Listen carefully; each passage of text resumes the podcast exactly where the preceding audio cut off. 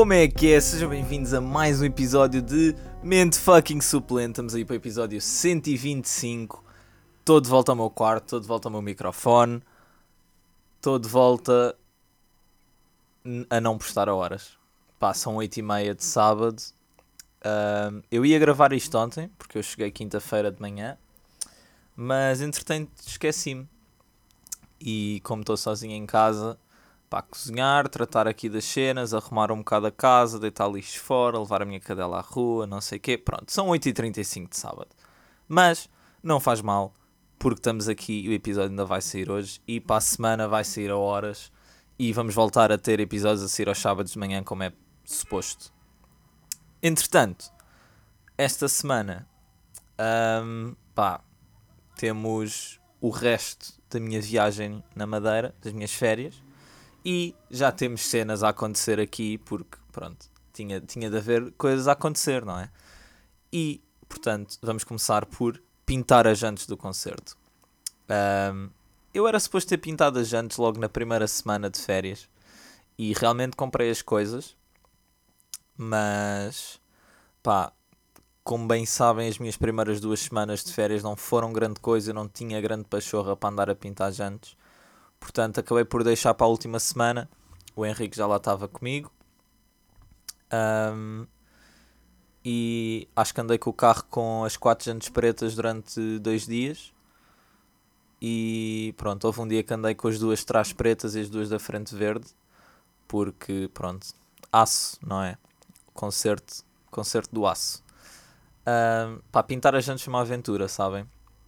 A primeira correu razoavelmente bem, tendo em conta que eu nunca tinha pintado jantes na minha vida. A segunda também estava decente. A terceira, que foi pintada no dia a seguir, pá, ficou horrível. foi completamente ridículo, porque eu no primeiro dia em que pintei as jantes, uh, pintei as jantes na rua, porque estava bom tempo. No segundo dia estava a chover, então eu tive que as pintar dentro uh, de uma divisão da casa, que é uma cozinha, Uh, mas pronto, a cozinha obviamente não estava a ser utilizada. Eu não ia pintar jantes dentro de uma cozinha que tivesse a ser utilizada. Não fazia sentido, ia só ficar um cheiro a tinta que não se podia ali dentro, ia provavelmente contaminar a comida e não ia correr bem. Mas pronto, fui para dentro da cozinha pintar as jantes e a terceira jante que eu pintei eu estava com a luz acesa. A luz fica no centro da cozinha. Eu não estava a pintar ao centro porque é onde está a mesa. Um, portanto, Uh, acabámos de pintar, tudo muito bem. Meti a jante no carro, baixei o macaco e depois levantei do outro lado. Mas entretanto estava ali a olhar para a jante e quando eu lhe apontei uma luz direta, apercebi-me das imensas falhas que haviam e fiquei tipo, ah, isto ali dentro com, com as sombras parecia estar tudo bem e tinha imensas falhas. Mas pronto, já não ia voltar a levantar o carro e, e repintar. Epá, sinceramente, não quero saber. Se alguém quiser comprar o concerto, mandem-me mensagem Pá, o carro está na madeira. Se quiserem ter o trabalho de trazer para cá, eu não tenho nada a ver com isso. Uh, se forem da madeira e quiserem um concerto, be my guest. Uh, pronto, a quarta jante, obviamente, foi a mais impecável de todas, muito poucas falhas. Um, porque pronto, lá está, aprendi com os erros da terceira e pronto, as, as outras duas tinham ficado relativamente boas, uh, tendo em conta as condições que eu tinha. Mas pronto, a quarta foi a que ficou melhor porque depois de ter pintado tudo, apagámos a luz de cima e apontámos uma luz diretamente à janta e começámos a ver tipo, ok, aqui está uma falhazinha de preto e pronto, dar mais preto e tal. Pronto, correu bem. Uh, e deu um, um ar muito mais sóbrio ao carro. Uh, para quem quiser ver fotos do concerto, eu postei no Horse Garage no Instagram. Uh, e tenho que dizer, o carro, pá, vai deixar saudades. O carro era giro o carro tinha potencial, mas pá, muita dor de cabeça logo desde o início e aprendi a lição, não confiar em mecânicos para ir ver o carro, a menos que seja o meu padrasto e que eu vá com ele. Uh, porque pá, foi. Aquilo foi simplesmente ridículo. Não devia nunca ter comprado aquele carro. Ou pelo menos acho que não. Uh, quem sabe se o carro for vendido é, se não for, quem sabe se eu não o recupero. Um, mas pronto, por enquanto foi isto. Ainda no tópico do concerto ou do desconcerto, porque simplesmente ridículo. eu no dia em que pintei as últimas duas jantes, uh, pá, estava lá com o Henrique, o Henrique ia para cima tomar banho, eu fiquei tipo, bem, enquanto o Henrique vai para lá tomar banho, eu não posso estar a tomar banho ao mesmo tempo, portanto vou lavar o carro. Depois pensei, espera aí, não vais lavar o carro, porque a tinta, apesar de já estar seca, porque eu estava sempre a secar com secador, obviamente, era tipo primário, secador, tinta, secador, verniz, secador, porque não tinha tempo de ficar, ai, perdão, não tinha tempo de ficar 4 uh, horas à espera que o primário secasse, porque lá está, eu tinha um macaco de substituir o pneu que me foi emprestado. Um, portanto, só conseguia levantar uma roda de cada vez e, portanto, tinha que ser uma jante cada vez. Enquanto essa jante não voltasse ao carro, eu não podia começar a, a seguinte. Portanto, não podia me dar esse luxo. Senão, pronto, um dia que eu estivesse em casa, tinha tirado as quatro jantes, tinha dado primário em todas, esperava. Pronto, estão a perceber onde é que eu quero chegar. Um, mas pronto, eu disse que ia lavar o carro e tal, tudo muito bem.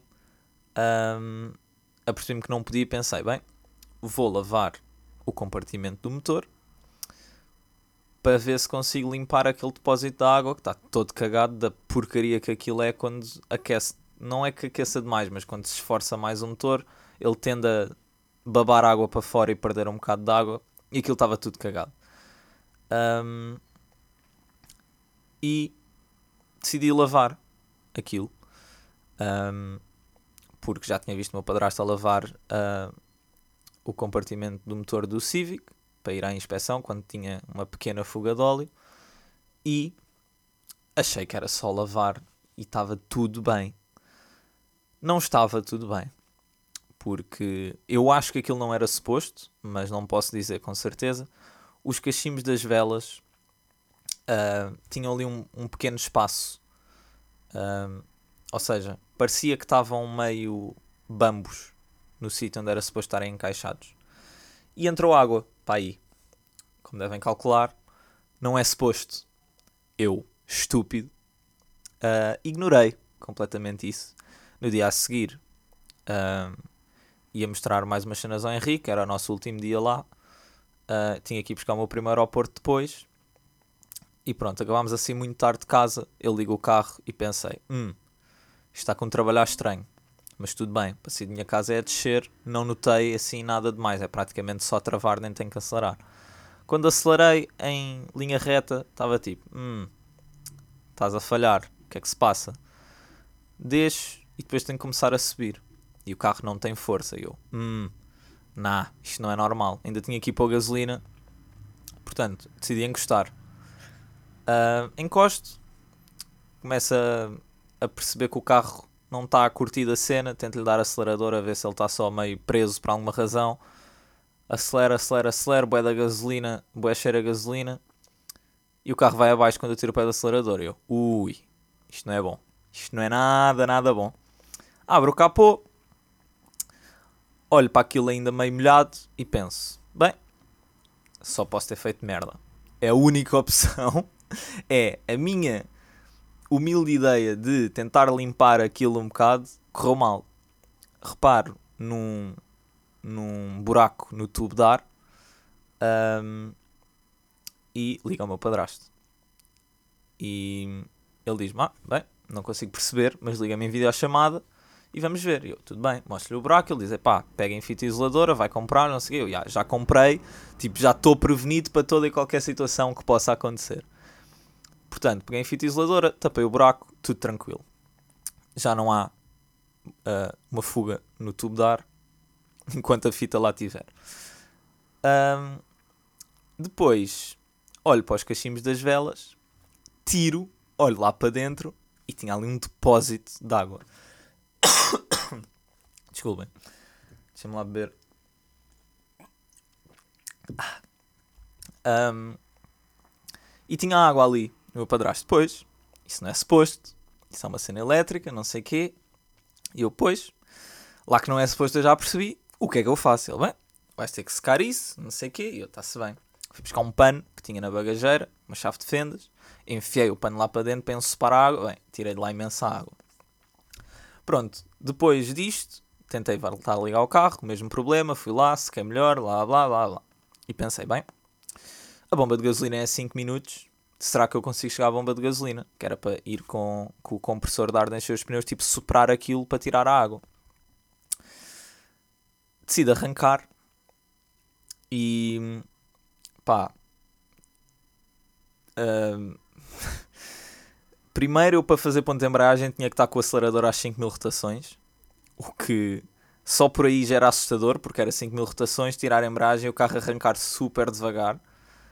E eu estava tipo, ah, isto não é bom, não é suposto. Mas ok, mesmo que eu tenha que ir sempre com as rotações muito altas, eu chego lá, pá, em 5 minutos isto resolve-se.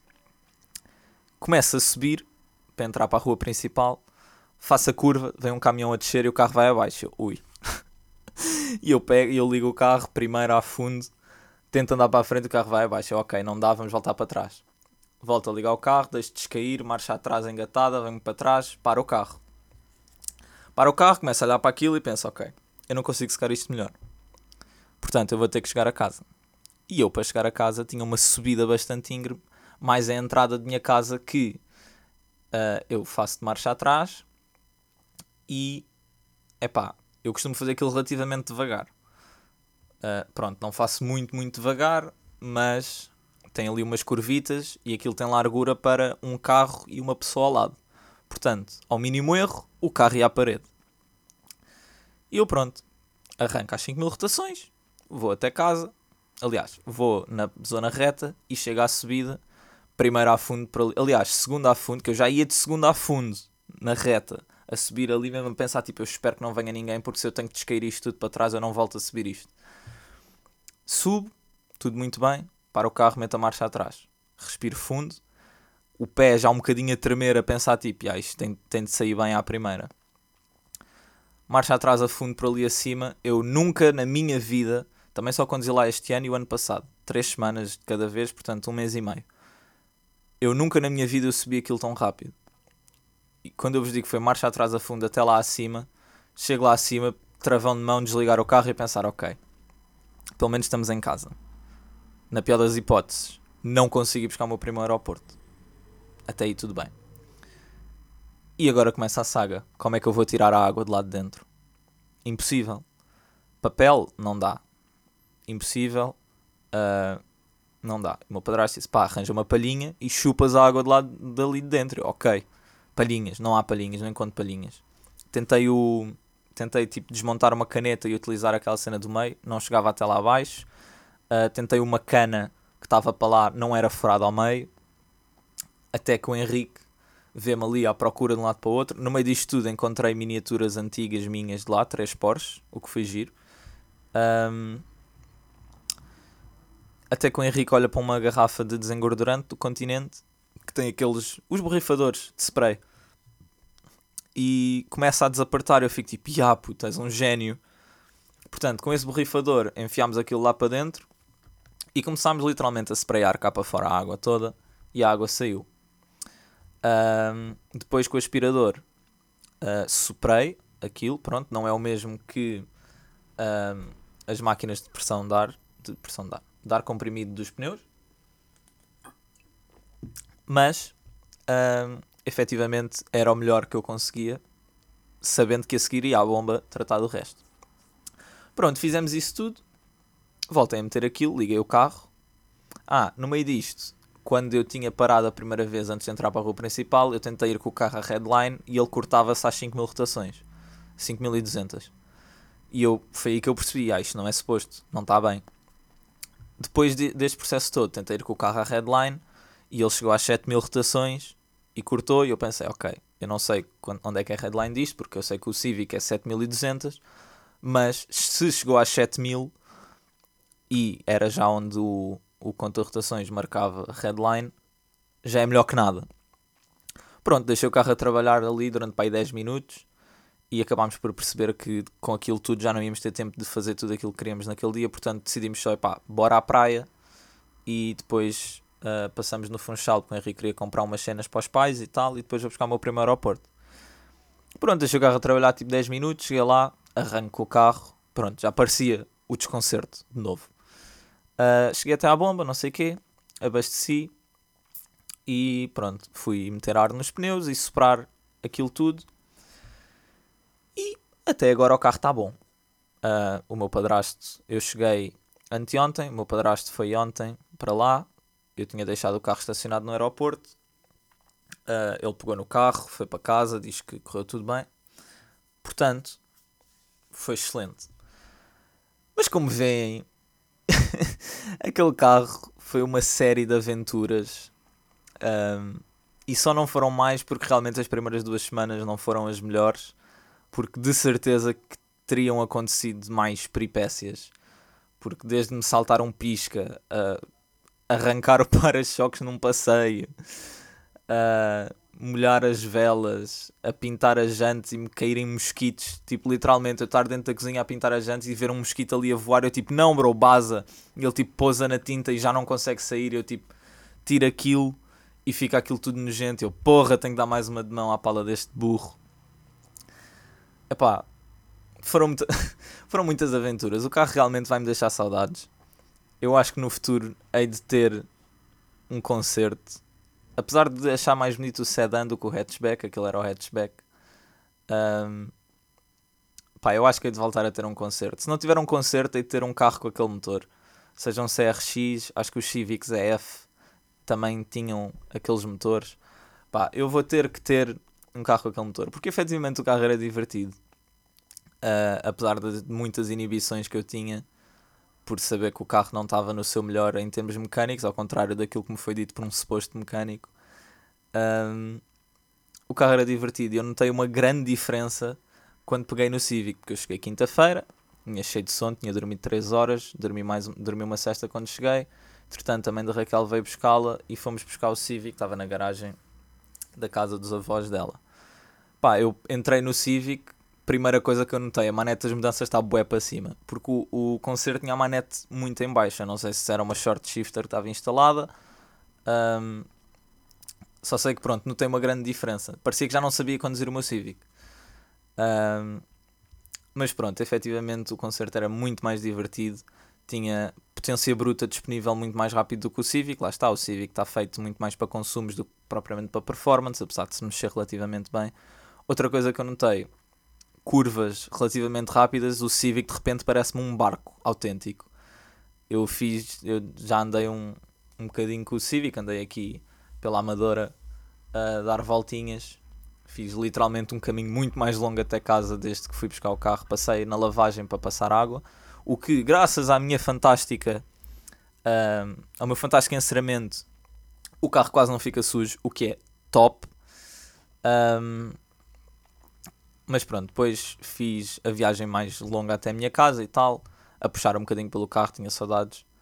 Um, e notei, tipo, curvas, o carro parece um barco autêntico. Pá, fiquei muito mal habituado. Faz-me querer rebaixar o Civic, uh, mas não o vou fazer. Ele vai, vai continuar como está. O carro é um excelente daily e eventualmente hei de comprar um carro para ser mais para a performance. Uh, mas pronto, no meio disto tudo, nos meus últimos dias na Madeira, fui às 25 fontes com o Henrique e com a Raquel e estava a chover. Um, pá, foi engraçado, para lá estava só aquela, aquela chuvinha miúda que não incomoda ninguém. Uh, e pronto, chegámos às 25 fontes e pensámos, ok, não está aqui quase ninguém, mas vamos mergulhar na mesma. Pá, quando eu vos digo estava muito pior que a levada do Alecrim, o que eu já estava à espera, porque já o ano passado, quando às 25 fontes, aquilo era mesmo gelado, mas gelado ao ponto de meteres um pé dentro d'água e começar a doer os ossos. Um, pá, o Henrique entrou em pai 2 minutos, eu fiquei pai 10 com água pelos joelhos a pensar na minha vida. Tipo, está a chover, será que eu quero mesmo mergulhar aqui? Mas pronto, acabou por ter de ser a cena de não, eu já vim até aqui, está a chover, vou ficar molhado na mesma, pá, iris or iris. E pronto, acabámos por mergulhar. Que briola horrível o Henrique não sei como ficou lá dentro ainda um bocado a desfilar, a gravar, porque ele tem um iPhone 13 e só agora é que descobriu que pode ir para debaixo d'água com o telemóvel. Então pronto, andou lá um bocado a tirar fotos e vídeos e não sei o quê. E pronto. Depois eu acabei por mergulhar, a Raquel estava tipo, hum, não sei se vou, não sei o quê, e acabou por ir também. Uh, e depois, quando estávamos a trocar de roupa, começou a chover a sério. No meio disto tudo, como estava a chuviscar, eu deixei a minha suéte por cima da mala, tinha a suéte encepada nas costas, estava cheio de frio e pá, mesmo assim vestir a suéte molhada foi melhor do que se eu não tivesse suéte nenhuma. Portanto, foi isto o meu último dia na Madeira. Depois fui para casa e uh, pintámos as jantes. Foi nesse dia que pintámos as jantes, estava a chover. E depois fui para cima e estava lá a falar com o Henrique com a Raquel, não sei o quê. Uh, vi um episódio de Quem Matou Sara com a Raquel enquanto bebia um copo de poncha. Até aí tudo bem. Depois o Henrique veio cá para fora e tivemos a falar um bocado, não sei o quê, e eu vi outro copo de poncha. Entretanto, a minha mãe veio cá para fora também e continuámos a falar. Estamos a falar de dar formação e cenas do género, fazer dinheiro. Um, e eu, eu e o Henrique decidimos que íamos acabar a garrafa de poncha. Escusado será dizer grande erro. Grande, grande erro. Ainda por cima era uma poncha de 25% de álcool, existe umas 16%. Uh, e eu bebi aquilo um bocado mais rápido do que era suposto, tendo em conta que não tinha jantado assim tanto para estar capaz de acomodar tanto álcool no meu sistema. Mas pronto, tudo bem. Estava assim um bocado para tonto, mas estava tudo bem. Fui à casa de banho, fui-me deitar. No momento em que eu me deito, começa tudo a andar à roda, mas a andar à roda mesmo agressivo. E eu a pensar: ui, não pode, não pode eu não vomito há tipo 3 anos por ter bebido demasiado. Aliás, eu não vomito há para aí 3 anos. Praticamente sempre que vomitava era por ter bebido demasiado, mas era naquela época parva de 17, 18, 19 que eu não sabia ir sair à noite sem me matar completamente em álcool. Completamente. Eu estou a dizer isto como se isso tivesse acontecido muitas vezes. Deve ter acontecido para aí duas ou três. Mas pronto, já não acontecia a boé. Eu detesto vomitar por causa de álcool. Detesto. Eu detesto vomitar no geral, mas quando é por causa de álcool e eu sei que a culpa é minha, eu fico mesmo irritado comigo mesmo. Mas pronto, estava deitado, começou a andar à roda, comecei a ficar um bocado mal disposto e eu, eis, não pode, como assim? Levanto-me, vou à casa de banho, está a Raquel na casa de banho, ela olha para mim, estás bem? Eu, não, estou mal disposto, vais vomitar? Eu, vou, e pronto, vomitei. Por causa da poncha, portanto, malta, se forem à madeira, tenham cuidado com a poncha, porque aquela porcaria é doce e quando dão por vocês, estão no ponto sem retorno, o que não é nada bom. Uh, e pronto. Depois, quinta-feira de manhã, fui apanhar o avião. O Henrique teve azar e o voo dele foi adiado para a tarde, porque ele era suposto ir num voo às 9h15 da manhã e o meu era às 9h30. E pronto, tive que chegar ao aeroporto às 7h30 da manhã, estacionei o carro. O Henrique disse que se calhar ia para a praia com o carro. Eu disse tranquilo, depois diz-me onde é que deixaste o carro. Desde que seja neste parque, que era o parque mais barato, era 8,5€ ao dia, que era para o meu padrasto quando lá chegar, tipo, ter que pagar para aí 13 euros de parque em vez de pagar 40. Um, e eu vejo a sair de casa com os lençóis e uma almofada na mão. Eu, tão onde é que vais com isso? Pá, vou dormir no carro, depois logo vejo-me até ir à praia. Está-se bem. Eu cheguei, liguei-lhe. Tão puto. E ele, então, já estás em casa? Eu, acho que agora não sei o quê. E tu, onde é que andas? Ele, olha, no mesmo sítio me deixaste. Dormi uma beca, não sei o quê, e acabei por ficar aqui. Ok. Pronto, depois deixou a ter deixado os lençóis e a almofada no carro e também veio para Lisboa. O que é que me irritou no meio disto tudo? Pessoas sem máscara no avião. Isto não me aconteceu ir para lá, mas aconteceu-me a voltar. Foi... Eu não, não sei, não percebo. Eu sei que nos aeroportos não é obrigatório. Dentro do aeroporto eu também andava sem máscara. Só metia máscara para dentro do avião. Por uma questão de respeito. Porque lá está. É supostamente obrigatório segundo a EasyJet mas eu mal entro, começo a ouvir o pessoal a recomendar o uso de máscara e a dizer que não podiam controlar todos os passageiros porque isto e aquilo e blá blá blá. E eu pensar, como assim não podem controlar? Ou metem máscara ou saem do avião. Problema deles, o bilhete deles está pago. Podem ir com ou sem as pessoas lá dentro. Parece-me que não é um problema difícil de resolver. Com isto, uh, eu fui das últimas pessoas a entrar no avião uh, chego ao meu lugar, está uma, uma estrangeira lá sentada no meu lugar, sem máscara. Eu olhei para ela, não sei o quê, e olhei para a hospedeira de bordo, fico a olhar para mim e disse: Ah, pois eu tenho os lugares A e B, é aquele da janela, certo? Ela, sim, sim. Falou com a senhora, a senhora, oh, no, no, uh, não sei o que, I'm on 16C. E ela, yes, 16C is on this side. E ela lá se levantou, meio chateada, sem máscara, e eu a pensar, eu não acredito. Eu vou ao lado de uma gaja sem máscara. Foi a Raquel que foi, eu fui à janela. Pá, metam máscara! O que é que custa? Andámos dois anos de máscara. Tipo, custa muito meter máscara para uma viagem de uma hora e meia. Pá, pelo amor de Deus. E havia bué da gente sem máscara. Pá, completamente a cagar. Tipo, foi o voo em que eu mais vi pessoas a desrespeitarem recomendações de sempre. Foi ridículo. Tipo, era pessoal sem máscara, pessoal que tinha máscara, mas tinha a máscara para baixo, pessoal a querer arrancar, a querer uh, estar com os tabuleiros para baixo quando o voo descolava, que é uma cena que eles dizem que não se pode. Depois era com as persianas para baixo. Depois era tipo o voo, o, o avião ainda mal tinha saído da pista, já havia pessoal a tirar o cinto e a se levantar. E a senhora a dizer tipo, não se podem levantar enquanto o coisa do cinto está ligado. E o pessoal tipo, ah, ah, ah, ups, não sabia. Bro, senta-te. Estamos a brincar ou quê? Pá, foi completamente ridículo. Estava-se tudo a cagar para todas as regras, todas as informações, para tudo aquilo que os, que, que os hospedeiros e hospedeiras de bordo diziam. E eu estava ali, bué, bué chocado a pensar, tipo, isto nunca me aconteceu na vida. Eu praticamente todos os anos da minha vida, desde que tenho dois anos, viajei de avião e não me lembro de alguma vez ter visto também a falta de respeito. Foi, pá, para mim foi, foi completamente ridículo. Mas pronto. Uh, pronto, entretanto, vim para casa, dormi, fui buscar o Civic, não sei o quê. À noite fica a minha cadela à rua. Pá, e claro, foi um, um welcoming gift eu andar a passear a minha cadela e pensei, bem, vou dar uma voltita maior.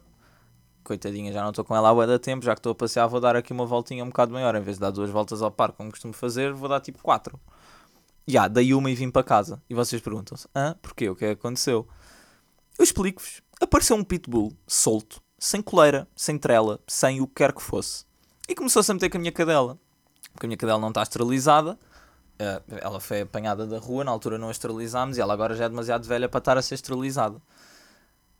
E epá, e eu comecei a olhar à volta, tipo, onde é que está o dono deste cão?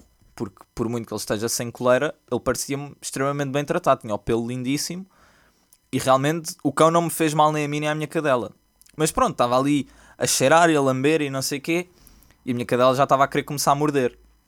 E eu pensei, ui, isto não é bom, porque se ela ataca e ele ataca de volta, isto vai ser complicado, porque ele era maior que ela, era um pitbull, e eu pensei, já, yeah, se eles começam os dois à porrada, eu estou completamente na merda. Porque eu não vou meter a mão entre a minha cadela e um pitbull. Portanto, comecei a tentar andar para casa, porque estava junto à saída, ia, começar, ia mesmo começar a segunda volta ao parque. E o cão veio atrás e veio atrás, e depois parava para fazer xixi, eu tentava andar mais rápido, depois ele vinha e a minha cadela assustava-se e tentava dar a volta e começava a correr. Epá, que confusão. E eu só queria saber quem é que foi o anormal que achou por bem levar um pitbull ao parque sem coleira, sem trela. Pá, na boa, andar aí solto. Bro, não se anda com cães soltos no parque, a menos que sejam cães bem treinados e que respeitem aquilo que os donos dizem. Porque eu já vi cães soltos no parque que começavam-se a aproximar da minha cadela e os donos chamavam e diziam para eles irem, e eles viravam o cu e iam ter com os donos. E já não interessava mais nada. Ou cães que realmente se portam bem, vão lá cheirar e não sei o quê, e quando os donos chamam, eles vão à vida deles, ou não fazem nada. Agora, um pitbull, ouçam, eu sou completamente contra dizerem que há raças mais perigosas que outras. Pode realmente haver umas mais propícias a certas coisas, mas vem tudo dos donos.